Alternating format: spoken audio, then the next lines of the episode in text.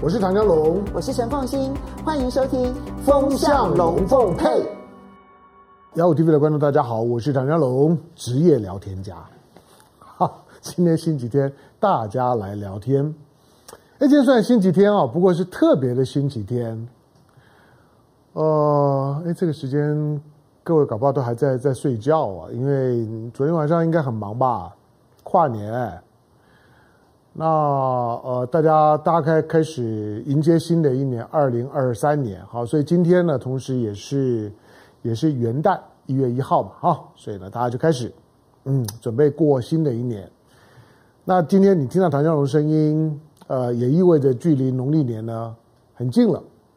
那农历年快到了，所以会是呢兵荒马乱的时候。好，所以呢，在这个时刻呢，不管怎么讲，跟所有听得懂我我说话的，当然大概都是华人朋友啦。不管你在世界的什么地方，在台湾，在大陆，在在在在东南亚、东北亚，在在在北美，在什么地方，好的，都跟大家说呢，新年快乐。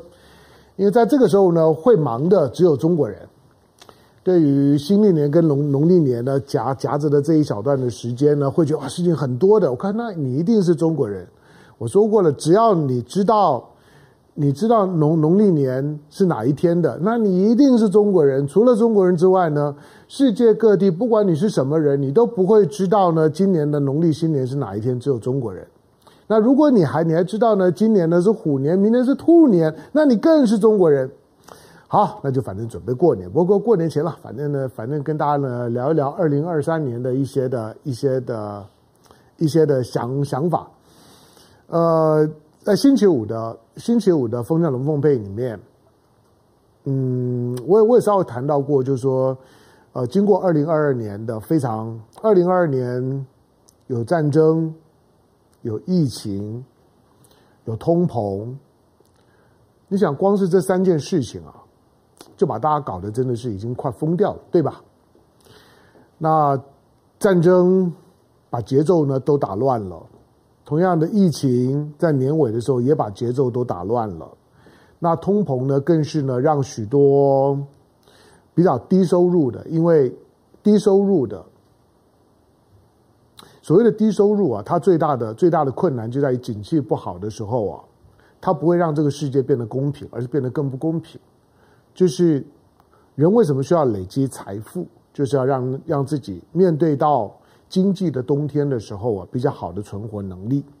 但是如果你的你的经济条件越弱，你的所得弹性就越低。什么叫做所得弹性？就是当你的每个月的所得用来应付基本生活需求的比例越高，你的所得弹性就越低。那景气好，你也是要要要，这也也只能花那么多钱。景气不好，你还是要花这么多多钱。有通膨的时候，你该买的还是要要买。食衣住行，你你总总少少不了吧？所以呢，今年呢，对于对于就是说收收入越低的人来讲呢，那二零二二年呢，真的是非常非常辛苦的一年。二零二三年虽然我个人是觉得状况会稍微好一点点哈，但是变数呢还还是很多哈。你不要跟着我呢盲目的乐观。好，那我们今天呢，从从从什么地方谈起？哈，就嗯，星期五的时候，我们有有谈到，就是说在，在整个的整个的全球的全球的全球的大政治的框架里面，那最重要的最重要的框架呢，就是中美国关系。那中美关系作为全球的双边的权力关系里面来讲，最特别的一条的权力轴线。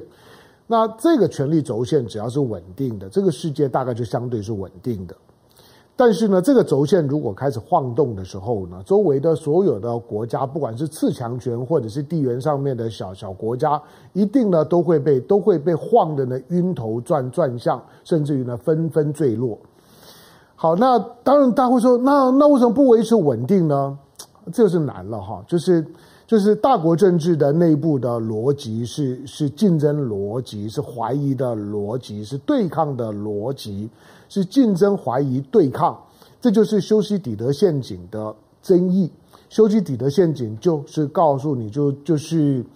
呃，卧榻之旁啊，岂容他人酣睡啊，就就就是，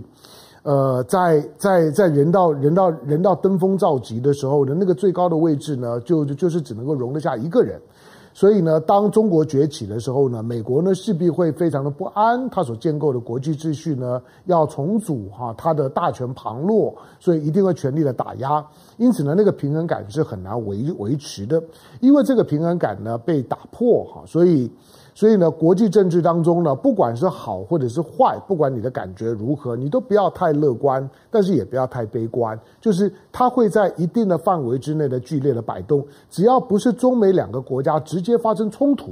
那大概呢就是其他的都是代理人的形式，不管是经济的、科技的、军事的，它都是一个一个代理人冲突的形式。代理人的冲突的形式，固然呢那种。冲突起来的时候呢，也会也也会让人家觉得觉得很困扰、很棘手。可是呢，它不至于呢太严重。好，但是从中国的角度来讲呢，二零二二年呢将会是呃回头去看是很特别的一年。虽然全世界的总体经济情况不好，但是中国虽然有疫情，那前半前半截的时候呢，中国还在呢严严防严控。可是到了第三季的时候呢，开始呢动态清零。到了第四季的时候，唰手一放了之后不管了。那呃，因为放松的速度呢非常非常快啊，所以呢，在 Omicron 这个病毒呢，就以超乎想象的速度呢，在大陆呢快速的扩散。那这个扩散的速度之快啊，使得没有任何官方的统计呢可以跟得上。因此，所有你看到的那些的统计的数字都是推估的。真正呢有意义的，就只是呢在医院里面，或者因为呢 Omicron 染疫呢而濒临死亡的那种的死亡的亲近感以及死亡的人数，它会有一些特别的意义。其他的，不管你怀疑自己是不是阳了，或者你已经你你已经你已经好了，或者呢，呃，你到底不知不知道呢周围有多少人染疫，那些呢其实都是参考数数字而已。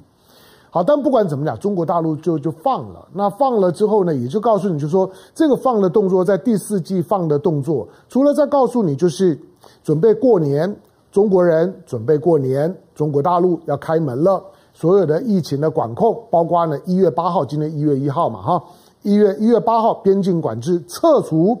除了过去呢在小区，你想呢也才不过呢一个多月前，各个地方的小小区呢都还封得严严实实的。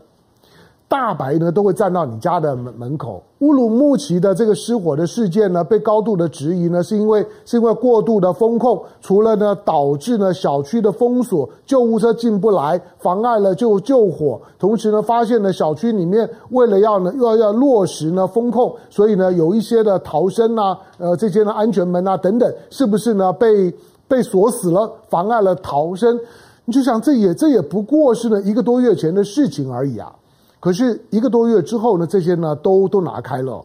就是社区的防控没有了，那中央呢本身也不再做疫情统计了，大白不见了，大家会说那是因为白纸革命的关系，我我我认为那只是一个催催化了，就是当当所谓的白纸的这样的一个抗议出现了之后。呃，第一时间你看到呢，西方的媒体非常兴奋啊、雀跃啊，然后，然后一些一些一些反反中的海外的华人团体啊，那个每天加油添添醋的，自己在那编编故事的，那个呢，当然你听很多，但是其实你你只要有一点点经验，你看到呢白纸的那种抗议的形式，你就就知道，呃，不管是抗议者也也好，或者是或者是呢，或者是呢防防控呢抗议的失序的这些官方这些呢公安也好。我认为都在有序进行，所以它不可能变成是什么非常重大的、严重的失控的大陆的大陆的所谓的所谓的安全安全事件不会。好，那白纸革命之后呢，大陆呢就正式的顺水推舟了。我说这叫顺水推舟，那就走走上了就是说呢解封的道路。一月八号之后，不只是呢社区的大白没有了，边境的管制呢没有了。中央的疫情呢，疫情统计呢没有了，大家呢就准备恢复到正常之生活。那要干什么？除了告诉你说农历年快到了，不要想太多，想想看你三年前呢，你的农历年过去呢是怎么准备的？是不是想想家了？想家了就就回去吧。那该该该买车票的，那想出国的随你便，大概开始过正常生活。所以他其实在在告诉你，二零二三年，二零二三年是一个。是一个呃正常生活元元年，就是疫情结束的元年。所以，二零二三年不只是农历年，你要知道，在大陆过完农历年之后没没多久，大陆的大陆的上半年的，就是说呢，政政治的热季就来了，两会就要来了。所以这个时刻的，就说呢，解封，表面上看起来呢是为了农历年在做准备，但是其实他也在在为两会做准备。农历年基本上面大大家就自由活活动，同样的两会的时候。那种呢，大家呢集体的戴口罩开会，然后呢，所有的这些呢，这些要要做核核酸检测的，所有的这些呢流流通的进出的进出的管制严厉的，那这种北京呢，甚至于呢，都还是在一个在一个呢区隔的这种的这种的封封控的状态，在明年就今年了，今年三月的两会，尤其今年三月的两会。要确定了习近平的第三任期的，在就说呃政府的政治安排要全面的上台面，因此今年的两会大概会在一个呃无照的情况下面，就是不戴口罩的这些情况下面会会进行。二零二三年呢是一个嗯，基本上会是一个恢复到正常生活常态的一年。可是你回头去看，二零二二年结结束了。如果你把二零二二年前年二零二一年来看，因为二零二一年仍然是深陷疫情的一年。可是二零二一年，你看到大陆的经济的情况，虽然不是非常非常亮，不相对世界各国来讲，中国大陆经济仍然是不错的。二零二二年呢，因为因为疫情打乱了，所以呢，呃，虽然还还会是正成长，不过呢，呃，不会像是二零二一年这么的亮眼。二零二一年的经济数数字来看的时候，这两天呢，我们有呃前前天呢，我们有稍微提到过，就就是从二零一八年美国开始打贸易战之后啊，中国的对外的贸易结构呢就出现了出现了很大的变化，尤其中国跟东盟的关系，中国跟东盟的贸易量呢，在二零二二年已经已经结束了二零年，估计最后的统计，中国跟东盟的贸易量将会正式的突破。突破千亿啊，一一兆一兆美元，因为原来呢，原来大概是大概是九九千七百多亿，那九千七百多亿呢，再加上十二月啊，再加上成长率算算进去的话，估计啦，估计二零二二年大概就是中国跟东盟的双边贸易量呢破兆美元的时候，一兆美元是什么概念？一兆美元大概就是中国的中国全年对外的进出口的总量的大概六分之一，就是东盟。十个国国家，大概就占了中国的对外贸易总量的六分之一，因为中国对外的贸易总量大概六兆美元多一点，六兆多美元，那跟东盟呢就超过一兆，大概就六分之一。啊，这个六分之一呢，除了除了他他确立了东盟呢会是中国第一个第一个就是嗯双边贸易破兆的经济区之外，那同时呢。也意味着，就是在二零一八年之后呢，中国跟东盟的关系的深化。本来呢，中国东盟加一的自由贸易区就成长的非常快。那再加上去年是 RCEP 的元年，所以今天二零二三年的一月一号，它其实呢也是 RCEP 运作一年之后的总检讨。一年之后，你看到 RCEP 运作一年，到底 RCEP 产生了什么的效果？它不只是东盟。包括了，包括印度，因为印度虽然不在 RCEP 里面，可是呢，印度在过去几年里面，中印关系大家觉得哇，都已经在边边境呢打成那个样子了，中印关系应该不好吧？不，中印呢，中印从二零一八年呢到二零二二年来来算的话，大概呢双边的贸易量成长了百分之五十四十九吧。那中国跟东盟呢，大概成长了百分之七十一，中国跟欧盟成长百分之二十二十九，中国跟美国呢只成长了百分之二十三。好，所以呢，美国呢确确实在贸易战里面呢，美国呢确确实呢伤到了美国跟中国之间的双边的贸易量没啥搞头。可是中国呢很快的转移了之后呢，到了到到其他的国家跟地区仍然得到爆发性的成长。同时呢，像东盟呢很明显的成为中国不管是洗产地或者呢把贸易结构呢复杂化。那多元化的一个非常重要的管道，因此呢，中国跟东盟的经济的一体化会在 RCEP 以及呢以及贸易战的结构情况之下，会进一步的深化。那东盟呢就会成为呢中美呢就贸易战的最大的受益者，这没有疑问。你回头再看的时候呢，我们在台湾的地区啊，看到看到这种的这种这种多多边关系的时候，往往因为你看不到太遥远，所以你不会看到它的变化是多么的可怕。呃，比如说，比如东盟跟跟中国吧，东盟跟中国，我会常常讲，二零零二年，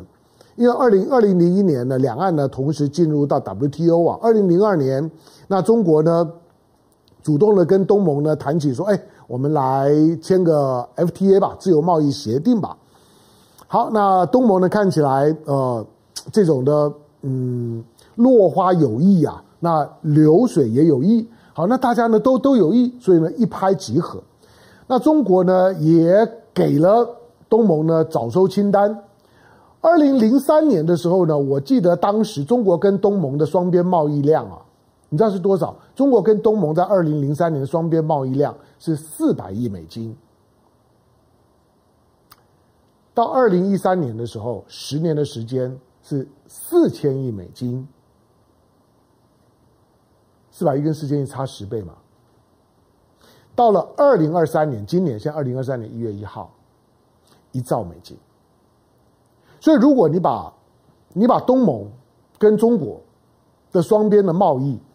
你从二零零三年大家开开始谈呢，这自由贸易协定，中国给给东盟的十年的早收清单的第一年开始起算，从四百亿到破兆，那概念上面就就是成长了二十五倍啊，二十五倍，每年算平均下来，每年的成长一倍都还都还多，那多可怕呀！所以他在告诉你，亚洲呢正在一个快速深度整合的过程。这个是台湾，我们生活在台湾的需要特别注意的。台湾跟中国大陆之间的双边贸易当然也非常非常的密切，但是我一直很担心的，我我非常非常担心的，就是你在经济上面这么的热，贸易上面这么的热，军事上面也很热，动不动喊打喊杀，台湾延长兵役。那去年底，当然大家最最关心的就是呢，台湾台湾呢又又要把兵役呢延长为一年。可是这些都很热，但是政治却很不热，这真是很糟。而大家说呢，经济很热，可是可是热不过呢亚洲的其他的区块，因为 R 战中国在里面，台湾不在里面；CPTPP 台湾跟中国都不在里面。可是中国现在表现得很积极，而且看起来跟跟日本啊，跟这些国家的谈判筹码多。所以未来很可能还是中国大陆进了 CPTPP，台湾仍然进不去。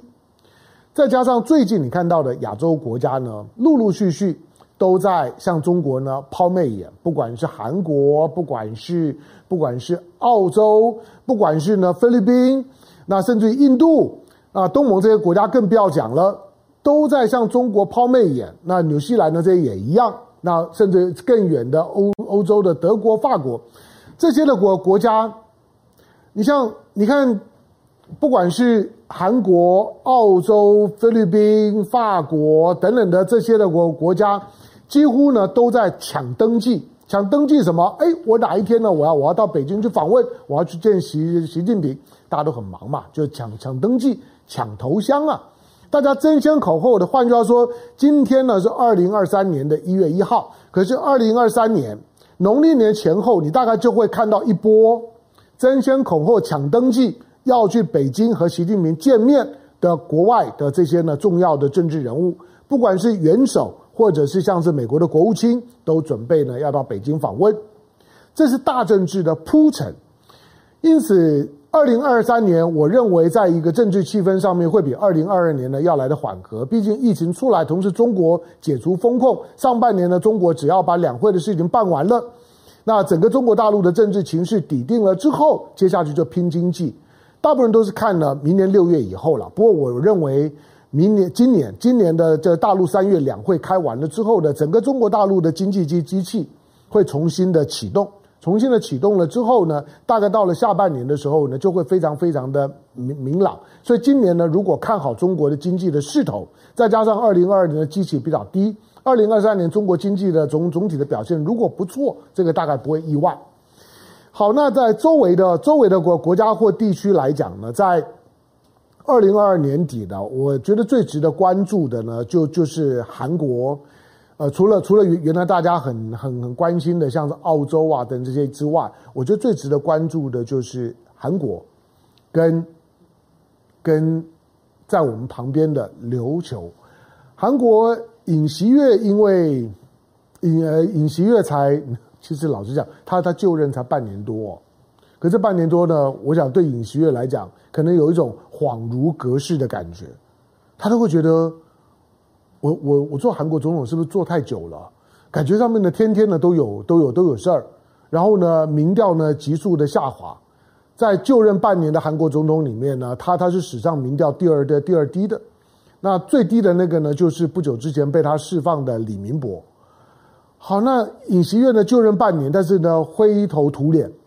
那呃，不管是意外事件呢，像梨泰院事事件啦，或者是或者是最的最近的这个这个呃这个大的大火啦，这个地下这个呃这车车行地下道的大火啊，等等等，感觉上天天都都都有事。再加上呢，朝鲜的无人机也过来呢，把把韩国呢给羞羞辱了一番。那对外的关系上面，因为尹锡悦呢非常非常的亲美。他亲美亲到亲到亲到韩国韩韩国历来的领导人，大概尹锡悦呢是最亲的，因为亲美亲到亲到已已经已经无所不不亲。美国呢，美国的全全身上下呢都已经被尹锡悦呢都亲骗了，亲到呢就是美国说那那那我我都都被你亲骗了，你去亲亲日本吧，他连日本也亲，所以尹锡悦呢确实是韩国的历来的领导人里面呢最亲美最爱亲的。可是大家会认为说，那尹锡悦呢，几乎就就是呢，靠靠在呢，靠在靠在美国的美国的肩膀上面，那寻求呢美呃美国呢对他的爱。大家会认为呢，那韩国跟中国的关系呢，大概完了吧？可是尹锡悦呢，在年终之前，你看他说他所发布的韩国的第一份的印太战略报告，你又会觉得尹尹锡悦这个人在干嘛？我我我都开始怀疑韩韩国可能有两个尹锡悦啊。要不然怎么会，怎么会两个人的讲话呢？落差感觉上面这么大。好，那尹锡悦呢所发布的第一份，他任内的第一份，同时也是韩国第一份的印太战略报告，他把中国呢却列为就是重要的合作伙伴。他这个呢对于中国来讲，大概也有点讶异，会觉得哦，这个太温暖。你你是美国已经亲完了，日本也亲完了，现在呢准备也也也来亲亲中国，亲一下习近平吗？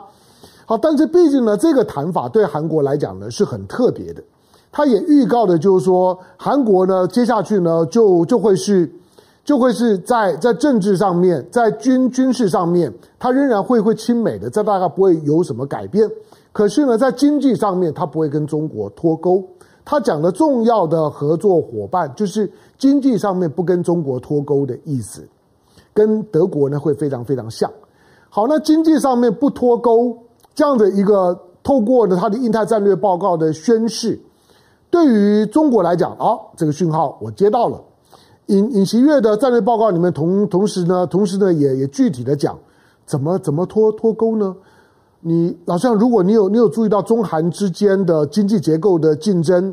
因为中国的经济的势头上来的非常快啊，未来呢在几个领域里面呢，跟韩国的竞竞争啊是非常激烈的。一个是呢能能新能源车、电动车。电动车，韩国呢本来在电，韩国的汽车产业呢，传统汽车产业还不错，但是呢，新能源车的时代到了之后，中国是它最大的竞争对手。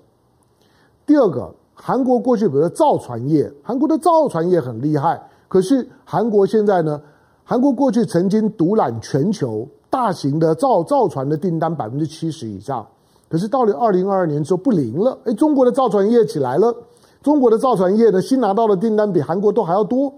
在这些呢产业里面呢，都会激烈的竞争。尤其韩国过去呢，对中国呢还是享有贸易贸易顺差的。不过，二零二二年开始，这贸易顺差不见了，开始出现了逆差。但是不管怎么说，韩国终究要面对一个，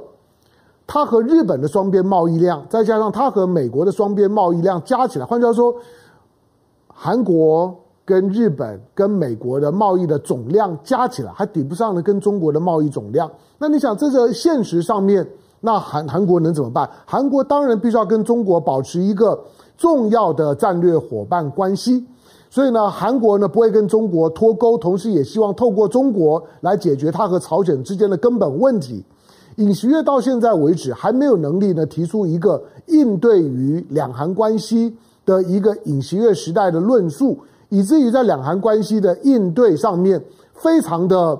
非常的美规韩随，这个呢对于尹锡悦的政权的稳定性是非常不利的。其实你看到的，二零二二年，朝鲜呢不断的对韩国采取一种一种压迫性的压迫性的防守，我不认为是进攻了，一种压迫性的防守。那压迫什么呢？就是我要逼出你尹锡悦到底想怎么样？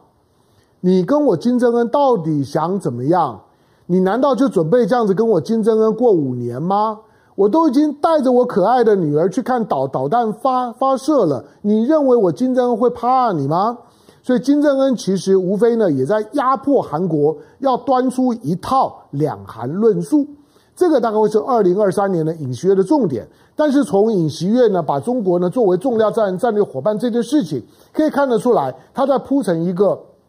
他即将要端出他的他的两韩政策的时候，所以二零二三年的朝半岛也可能会有一些呢气氛上面的转变。不过呢，在二零二二年，其实我觉得个就我个人来来讲，我最关注的当然了，生活在台湾，我还是关关注两岸了。可是，在两岸两岸关系里面，二零二二年我们知道，从八月裴洛西落地，那整个的两岸的两岸的基本的结构就是遭到了破坏。那这样的一个一个结构面的破坏，就是互信基础荡到谷底。同时，在过去，大家呢，不管是呢谁比较强，谁谁比较弱。在双方交往的时候呢，在彼此的重叠地带有维持的一些的默契关系，这些的默契关系，比如说海峡中线，比如说防空识别区，我是从台湾的角度，海峡中线解放军基本上面是不太过来的，防空识别区解放军基本上面是不太呢经过台湾的防空识别区。从马英九任内八年，你你可以看到，马英九那八年的时间，海峡中线没有事，防空识别区没有没有事。相反的，在海上跑的都是呢游轮、小小三通的船、大三通的飞机，都是这这些呢观光客，呃自由行。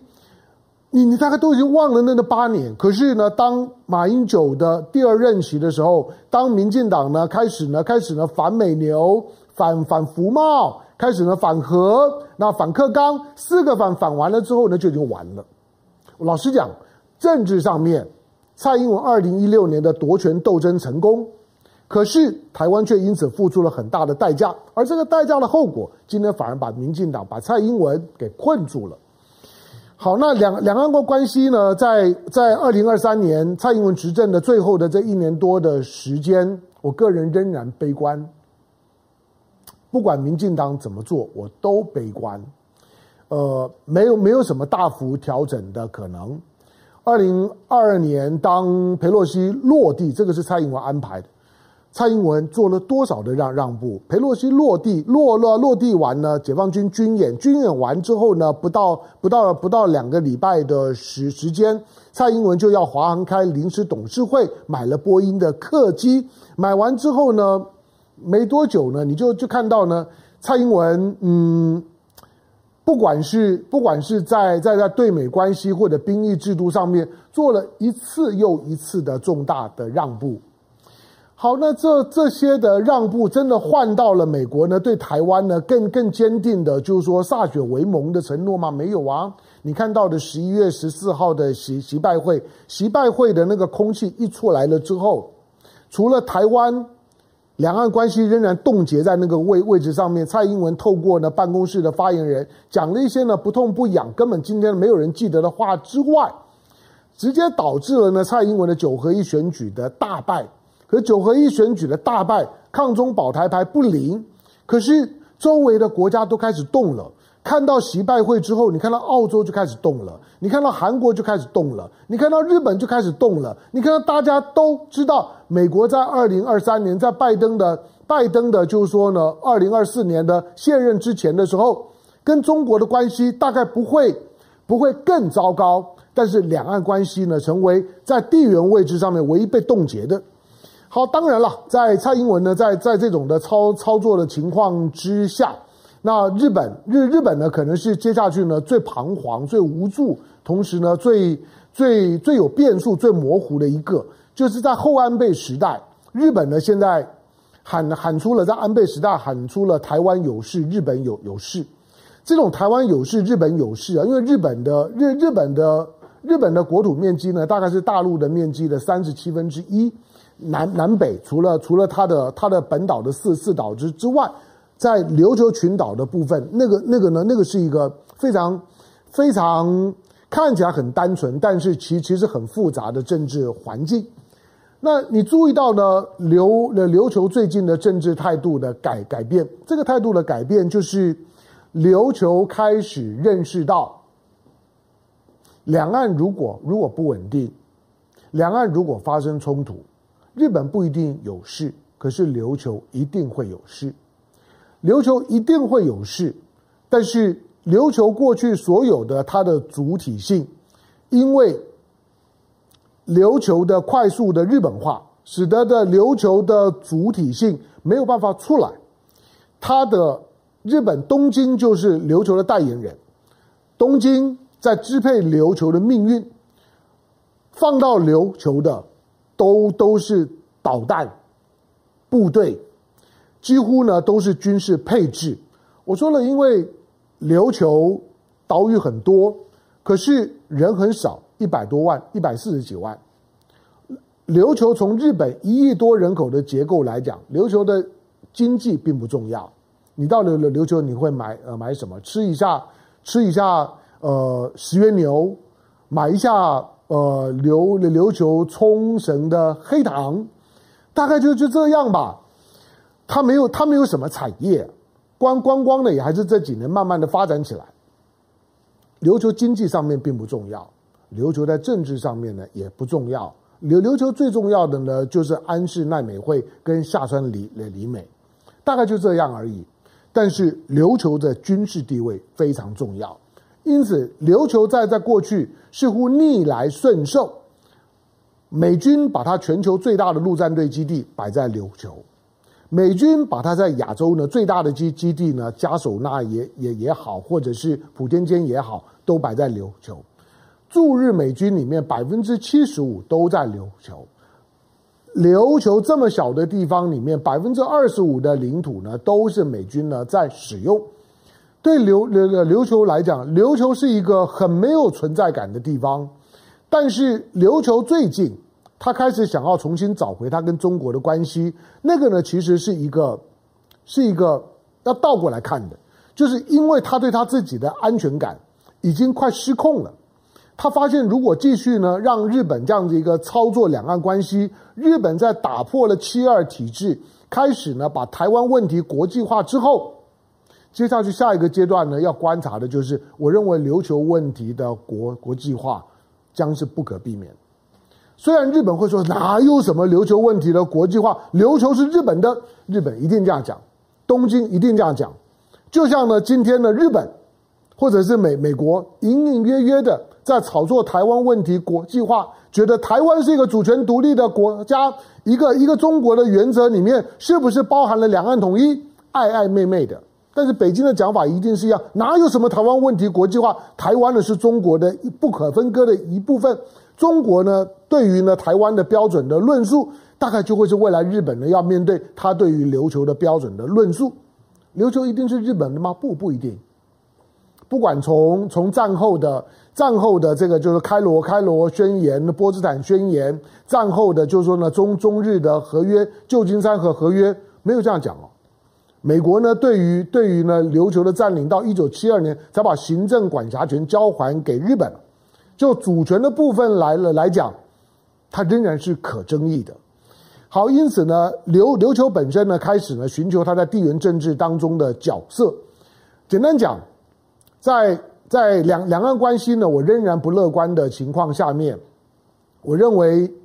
日本的日本眼中的琉球。在中国眼中的台湾，会是未来呢在地缘政治当中的一组的配套关关系。虽然呢，台湾在在地缘的位置是跟全球的体系当中的重要性比琉球重要很多，但是琉球的军事地位足以弥补它在人口、经济、政治上面的影响力的不足，因为它的政治地位太特别了。好，因此台湾跟琉球的命运，就算不是一体化，可是呢，会有呢非常明显的共生共荣的关系。这个呢，会成为中日关系里面的一个重要的拐点。没有人在谈这件事了，但是呢，我已经谈了两个礼拜了。二零二三年，我认为琉球的角色会变得越来越鲜明，这个呢也可以等着看。好，时间的关关系，每个礼拜呢到了这个时刻呢，其实对我来说都是绞绞尽脑汁的时候。但是二零二三年的一月一号，对二零二二年的简单的回顾，对二零二三年的一些预测展展望，提供给大家呢做参考。还是跟大家说新年快乐。二零二二三年，祝大家呢这一年都顺顺利利、风风光光、平平安安、快快乐乐。尤其接下去不到二十天的时间，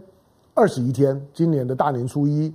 呃，农历新年大年初一是一月二十二日嘛，哈，所以刚好二十天，三周的时间，好好把握这三周。下个礼拜见。